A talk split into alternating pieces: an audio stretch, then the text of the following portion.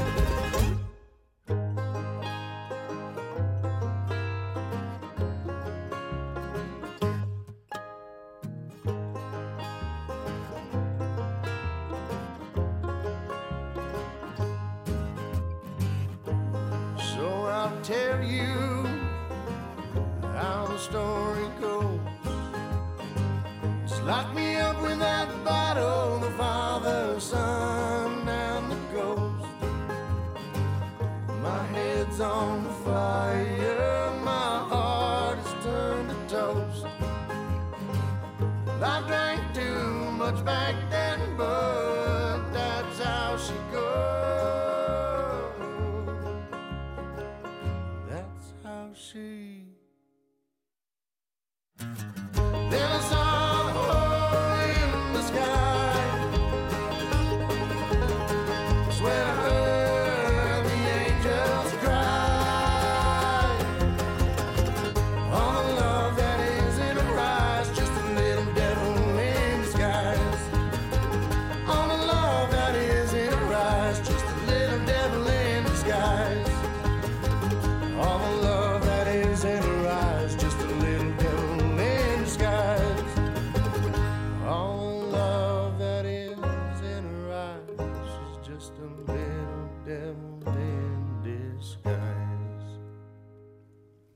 Soll ja Menschen geben, die kennen Priscilla Presley, vor allem aus den Kinoklamaukfilmen Die nackte Kanone. Aber klar, der beträchtliche Leinwanderfolg mit dieser Reihe stellt letztlich nur eine nebensächliche Episode im Leben der heute 78-jährigen Schauspielerin dar. Sechs Jahre lang, von 1967 bis 73, war Priscilla Presley mit dem King of Rock'n'Roll verheiratet. Über ihr Leben an dessen Seite hat sie bereits 1985 ein Buch geschrieben, Elvis and Me. Fast vier Jahrzehnte später hat nun Regisseurin Sophia Coppola einen Film daraus gemacht, das Biopic Priscilla. Titeldarstellerin Kaylee Spaney wurde im vergangenen September bei den Filmfestspielen in Venedig als beste Schauspielerin ausgezeichnet. Diese Woche läuft Priscilla in den deutschen Kinos an. Kino in der Kulturwelt. Die aktuelle Filmkritik. Und die kommt von Moritz Hohlfelder. Excuse me, miss. Could you bring me a beer, please? Vielleicht sollte man sich diese Szene bei YouTube anschauen, bevor man ins Kino geht und Kaylee Spaney als eine zu Recht für den Oscar nominierte Schauspielerin erlebt. Der kurze Dialog stammt aus der Fernsehserie Dallas, in der die echte Priscilla Presley von 1983 bis 88 mitwirkte. Sie spielt Jenna, die Jugendliebe von Bobby Ewing. Hello, Bobby. Jenna Wade. It's been a long time. Interessant ist es, eine Szene mit der echten Priscilla zu sehen, weil man dann einen Vergleich hat, wie Kaylee Spaney nun die Ex-Frau von Elvis darstellt, nämlich fulminant. Zum einen schafft sie es, das beschwingte, aber nie auftrumpfende Auftreten von Priscilla Presley nachzuempfinden, ohne sie dabei zu kopieren, und zum anderen gibt sie diesem Charakter eine ganz eigene Note mit, aus dem inneren Widerstreit zwischen Melancholie und Selbstbestimmung, zwischen Resignation und Emanzipation. Spaney spielt diese Priscilla mit allen existenziellen Ambivalenzen, markiert nie einen eindeutigen Charakter, sondern lässt ihn geheimnisvoll schillern, als Projektionsfläche für einen langsam platzenden Mädchentraum. Warum nur suchte sie das verfluchte Leben mit einem Popstar? Spaney sticht aus dem Ensemble heraus, das ansonsten schnell verblasst, auch wenn Jacob Elordi als Elvis durchaus überzeugen kann. Muss ich denn, muss ich denn so steht Haus, steht Haus, und du, mein Schatz, bleibst hier. Der Film beginnt 1959 in Deutschland. Elvis ist als US-Soldat in Wiesbaden stationiert, wo er nicht nur deutsche Volksweisen singt, sondern auf einer Party eben auch Priscilla kennenlernt. Sie 14, er 24 Jahre alt. Er macht ihr den Hof, sie ist hingerissen von dem hochgewachsenen, charismatischen Rockstar. Ein sanftes Ringen um die Möglichkeit einer Beziehung beginnt, von beiden Seiten, wozu wegen des Alters von Priscilla auch die Einwilligung von ihrem Vater gehört, ebenfalls in Wiesbaden beim US-Militär tätig. Just what is the intent here, Mr. Presley? You got women throwing themselves at you. Why my daughter? I happen to be very fond of your daughter. Bis zu Priscillas Umzug nach Graceland, dem Anwesen von Elvis im Süden von Memphis, und bis zur Hochzeit 1967 vergeht noch einige Zeit, aber Regisseurin Sofia Coppola weiß diese mit der präzisen Beobachtung der Ungleichheit einer sich anbahnenden Liaison zu nutzen. Priscilla. Ein in sanfte Pastelltöne verpacktes Drama, das mit seiner ruhigen Erzählweise und vielen feinen Nuancen überzeugt, es gibt kein Gut und Böse, kein Schwarz und Weiß. Die Regisseurin seziert zugleich Struktur sowie Details einer gewaltlosen, aber unheilvoll zerstörerischen Beziehung, aus der sich Priscilla dann fast wie in Zeitlupe über einen berührend langen Prozess löst. Das ist nicht als feministische Heldinnengeschichte inszeniert, sondern sehr viel universeller als grundsätzliche Studie eines Scheiterns und der Selbstfindung im Leben.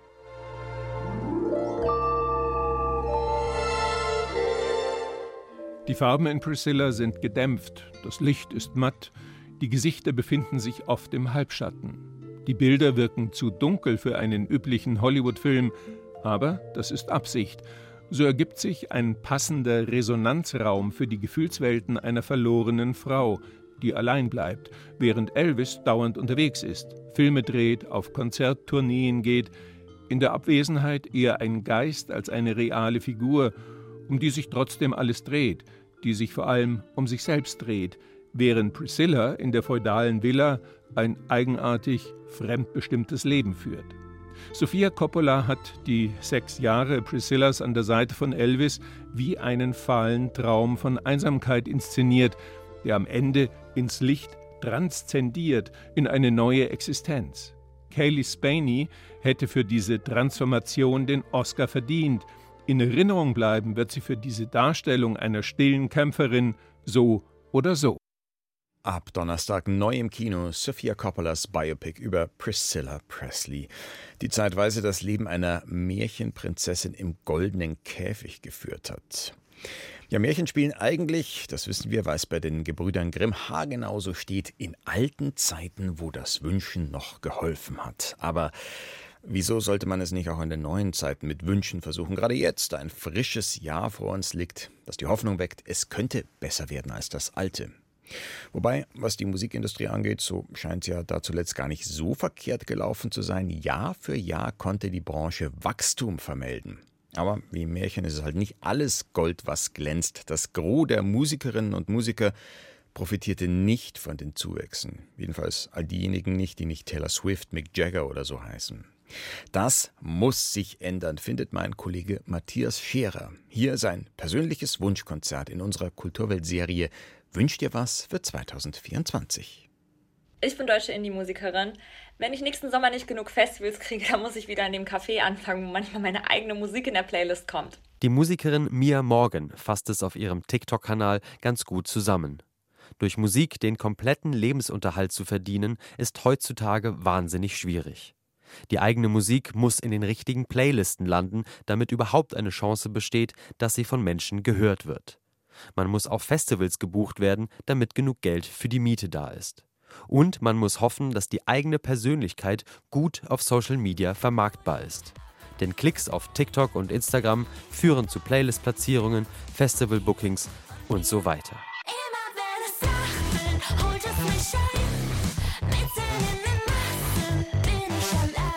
Aber nicht nur die Indie- und Mittelstandsmusikerinnen und Musiker haben Existenzängste.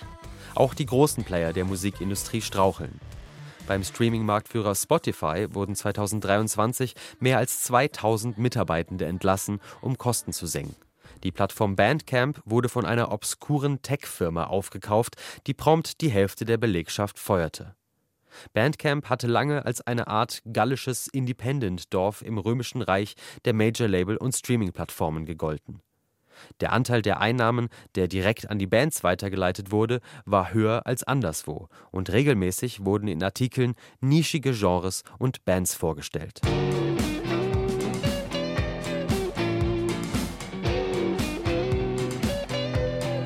Ein existenzsicherndes Einkommen für Musikerinnen und Musiker und Berichterstattung über deren Kunst, die Empathie für die Menschen dahinter zeigt und gleichzeitig Formen und Inhalte kritisch begutachtet. Das sind die zwei Dinge, die ich mir als Fan für das Musikjahr 2024 wünsche. Ersteres scheint ohne massive strukturelle Veränderungen kaum möglich. Zu gegensätzlich sind die Interessen der Musikmachenden auf der einen und die der Labelchefs, Tech-Bros und Aktionäre auf der anderen Seite. Dass sich dieser Konflikt 2024 lösen lässt, unwahrscheinlich. Der Wunsch nach fundierter Berichterstattung über Musik scheint, trotz der weiterhin prekären Situation für viele Musikjournalismus-Kolleginnen und Kollegen, erfüllbarer. Schon jetzt wird in Reddit-Foren und auf TikTok jeden Tag leidenschaftlich über Musik diskutiert. Viele Musikinteressierte machen sich ihren Musik-Nerd-Content einfach selbst.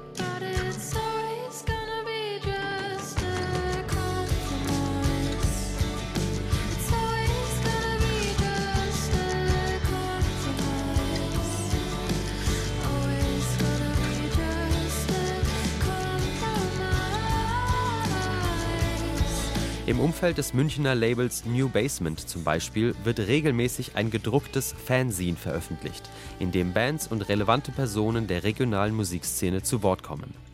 Lange, komplexe Recherchen zu Machtmissbrauch und Monopolstrukturen in der Musikindustrie können Fanzines und Blogs natürlich nicht ersetzen, aber wertvoll ergänzen. Für 2024 freue ich mich auf mehr solcher Do-it-yourself-Projekte und wünsche mir, dass sie die Aufmerksamkeit bekommen, die sie verdienen. Denn wem und was wir unsere Aufmerksamkeit schenken, das haben wir auch im kommenden Jahr noch selbst in der Hand. Etwas zuversichtliche Zukunftsmusik für das neue Jahr 2024. Es ist 8.45 Uhr, dreiviertel neun. Sie hören die Kulturwelt auf Bayern 2. Denn wer sich ein neues Album von der kanadischen Band The Dead South wünscht, bekommt diesen Wunsch im Februar erfüllt. Da kommt Chains and Stakes raus.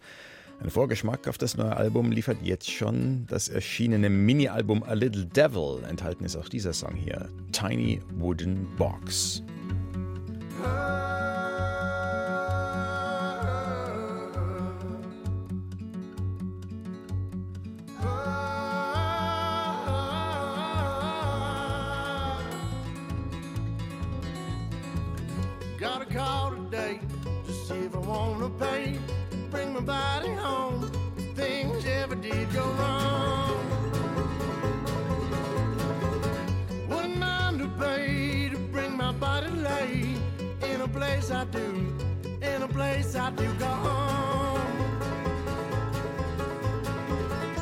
In a tiny wooden box, yeah. In a tiny wooden box. I was going around those days thinking everything was so damn good, so why'd it go away? For all the ones who are gone, we've been missing you. These feelings are so damn strong. I was going around those days thinking everything, thinking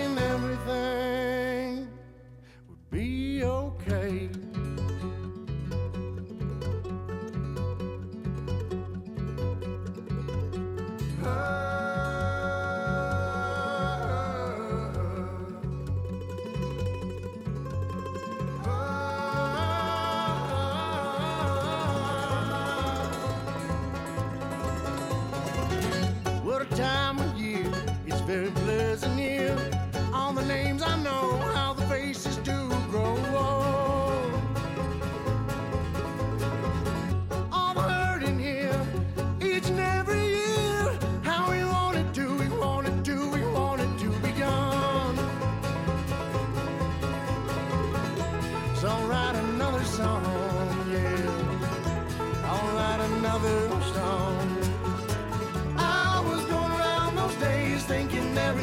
so damn good, so why'd it go away?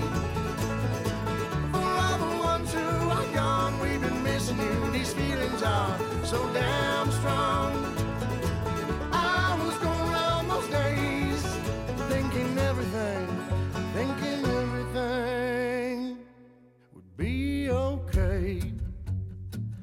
Der Titel Kulturhauptstadt Europas sei kein Preis für eine besonders schöne, kulturreiche Stadt, sondern ein Stipendium für Stadtentwicklung.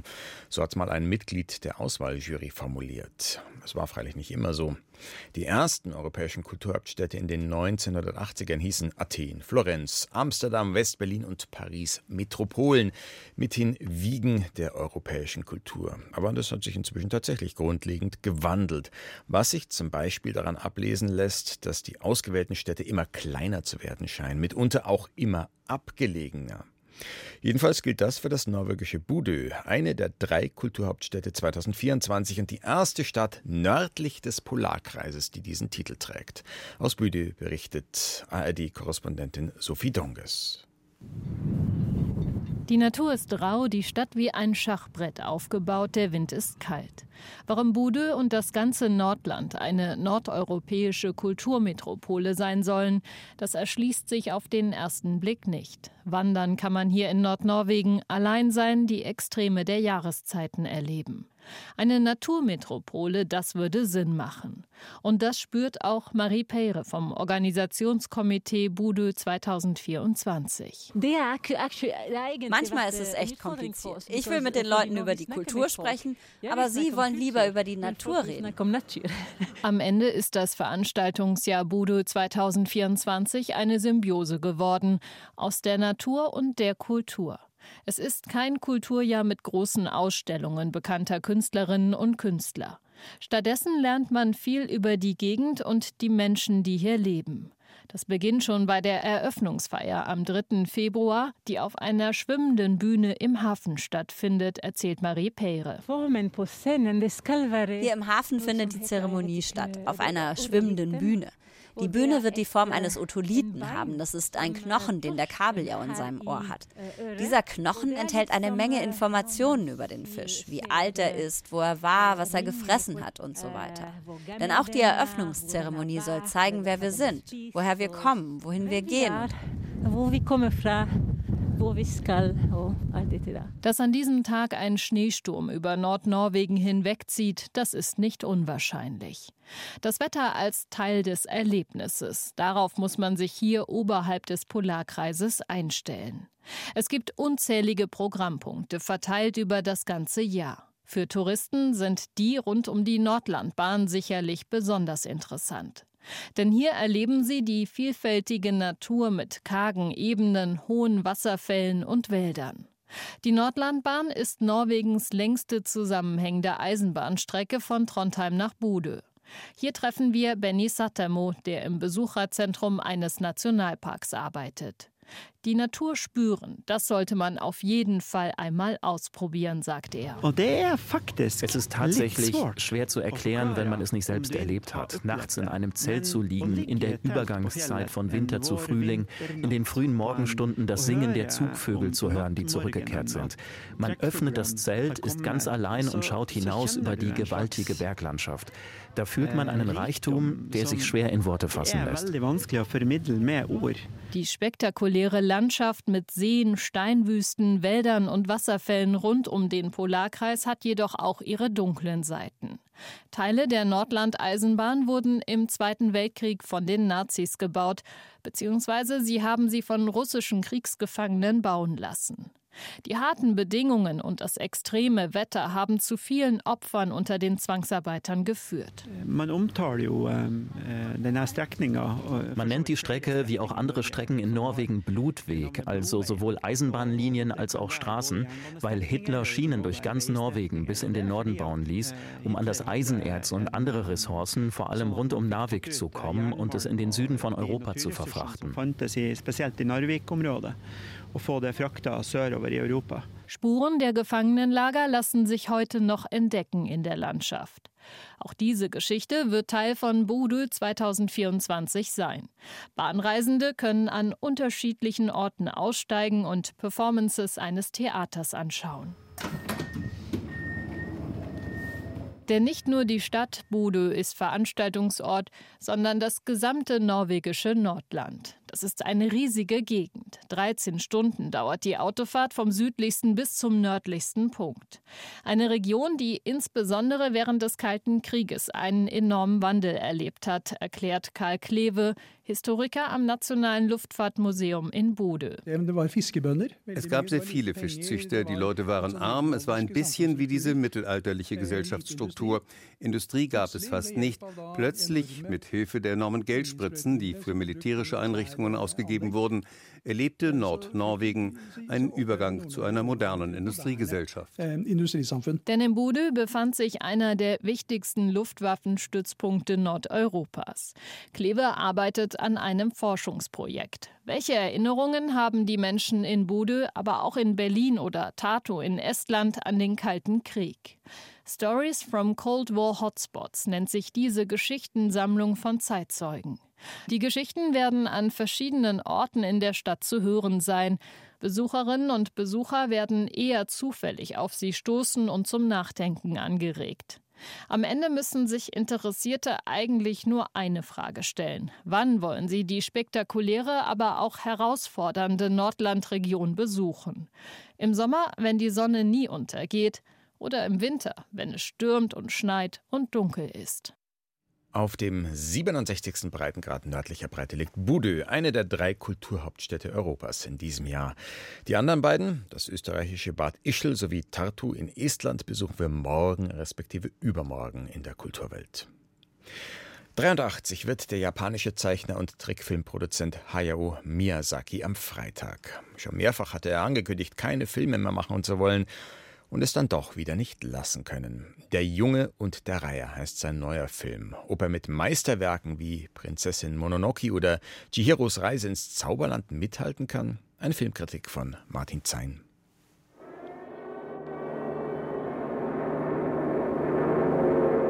Es beginnt mit einem Luftangriff auf Tokio. Der elfjährige Schüler Maichto rennt durch ein chaotisches, beängstigendes Inferno. Was er dann sieht, verfolgt ihn durch den ganzen Film. Das Krankenhaus, in dem seine Mutter liegt, brennt lichterloh. Maichto? Mama! Hilf mir! Mama! Ich komm zu dir! Tod und Verwüstung durch Luftangriffe ist ein wiederkehrendes Motiv in den Filmen von Hayao Miyazaki. Allerdings nie so drastisch geschildert, nie verbunden mit dem Tod der Mutter. Miyazaki ist 1941 in Tokio geboren, war also viel jünger während des Krieges als seine Hauptfigur. Und Miyazakis Mutter ist nicht im Krieg gestorben. Trotzdem wird Der Junge und der Reiher als autobiografisch verstanden. Wie im Film war sein Vater Flugzeugunternehmer und hier wie dort floh die Familie vor den Luftangriffen aufs Land. Miyazaki gibt kaum Interviews und äußert sich auch nicht zu seinen Filmen. Das mag ein Grund für den Erfolg von Der Junge und der Reihe in Japan gewesen sein. Dort ist Miyazaki und das von ihm mitgegründete Studio Ghibli eine Institution. Und viele hatten wohl gehofft, dass Miyazaki etwas über sich preisgeben würde. Doch der Junge und der Reiher ist insofern typisch für den japanischen Großmeister, als er zwar Anklänge an die Biografie aufweist, aber eben auch nicht mehr. Außerdem gehen wie in fast allen seiner Filme fantastische und realistische Momente nahtlos ineinander über. Meichto wird durch einen sprechenden Reiher in ein Zwischenreich gelockt, dessen Versprechen, dort die Mutter wiederzusehen. Wer sich in Ghibli-Filmen auskennt, begegnet vertrauten Figuren und Motiven, Schleimwesen, die andere Körper annehmen können, resoluten, erstmal raubeinigen Frauen oder Wesen, die ihre Macht dem Feuer verdanken. Das meiste davon ist gezeichnet, nicht computeranimiert, und zwar großartig.